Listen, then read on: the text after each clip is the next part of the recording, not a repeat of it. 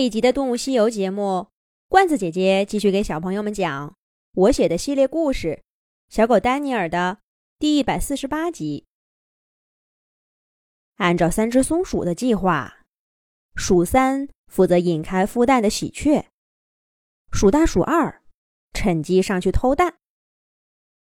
可从实战情况来看，鼠三很明显高估了自己的战斗力，眼看着。无法独自对付喜鹊，鼠三只好临时改变计划，把两个哥哥叫来。鼠二一上来就不按常理出牌，冒冒失失的去掏鸟蛋，结果被喜鹊狠啄了一下脑袋，差点掉下去。鼠大赶紧过去救他，却阴差阳错，逼得喜鹊飞了起来。赶快，赶快拿上蛋，走人！鼠三火急火燎的叫喊着。他清楚的看到喜鹊窝里有五个青色带麻点的蛋，每人一个，再给他们剩两个。这是鼠三的打算。鼠大和鼠二都跟上小弟弟，伸爪去窝里掏喜鹊蛋。这可不能忍！喜鹊妈妈像箭一样俯冲下来，怒吼着：“给我放下！”疯狂的在三只松鼠头上、爪子上一阵猛啄，一时间就让三只松鼠无从下手。不过喜鹊终究是孤身作战，等三兄弟摸到他攻击的节奏，调整了战术，终于。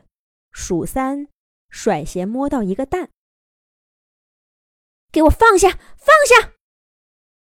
喜鹊妈妈疯狂的叫喊着。可是它被鼠大和鼠二扯住了脚，过不来。鼠三一看自己这边占了优势，忽然觉得只拿一颗蛋太亏了些。他伸出两个前爪，试图再多抱一个。一块儿抓走。可就在这时候，鼠三对面的鼠大忽然瞪大眼睛，对弟弟大喊道：“鼠三，小心！”可是已经晚了，一个黑影从鼠三背后俯冲下来，是喜鹊爸爸回来了。喜鹊妈妈高声叫着：“快，我们的孩子！”其实根本不用他说这些。喜鹊爸爸尖尖的喙已经向鼠三啄去，鼠三爪爪上一阵剧痛。从出生起，他还从没感觉到这样钻心的疼。鼠三再也抱不住那两颗蛋，爪爪一松，从喜鹊窝里退了出去。然而，愤怒的喜鹊爸爸并不准备放过他，追上去一阵猛啄。喜鹊爸爸可不像刚刚生过蛋的妻子那么虚弱，他吃饱了饭，又在气头上，爆发力惊人，把鼠三啄得毫无还手之力，只能抱着头往树下逃。鼠大和鼠二。赶紧放开喜鹊妈妈来帮鼠三，但他们又晚来了一步。喜鹊爸爸的嘴巴又准又狠的啄在鼠三扒着树枝的后腿上。本来就站立不稳的鼠三再也无法抱住树干，直挺挺的从高高的树干上摔了下去。鼠三。两个哥哥惊叫着跳了下去。哼，敢打我孩子们的主意，让你们好看！喜鹊爸爸终于出了一口气，翻身回去看妻子和孩子。喜鹊妈妈还在叽叽喳喳的叫嚷着，也不知道是在骂三只松鼠，还是抱怨喜鹊爸爸回来的太晚。而这一切，对鼠大和鼠二来说，都已经不重要了。他们正蹲在春天松软的泥土上，抱着他们的小弟弟。那个不久之前还跟他们在树林里上蹿下跳玩耍的小弟弟。那个一看见食物吃光了，就嚷嚷着躺在树枝上再也不动弹的小弟弟。那个想出了偷鸟蛋的主意，又主动承担了最危险任务的小弟弟呀！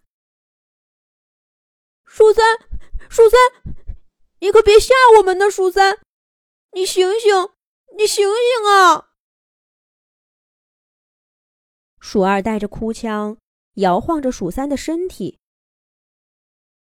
轻一点儿，没事儿，没事儿的。鼠三只是晕过去了。你记得吧？咱们第一次玩翻跟头，他不也这样晕了？呃，放心，他一会儿就醒过来了。啊，不怕！鼠大抱着鼠三，说着他自己都不相信的话。不过这些，鼠三全都听不到了。他整个的身体软绵绵的，靠在哥哥们的怀里，四个爪爪无力的垂着。鼠三从没像现在这样安静过。整个身体和精神，都像漂浮在虚空中，轻飘飘的，也不知道飘了多久，睡了多久。鼠三终于迷迷糊糊的睁开眼睛，他发现自己并不在哥哥们的怀里，也不在他熟悉的森林，这里完全是个陌生的地方。鼠三去了哪里呢？下一集讲。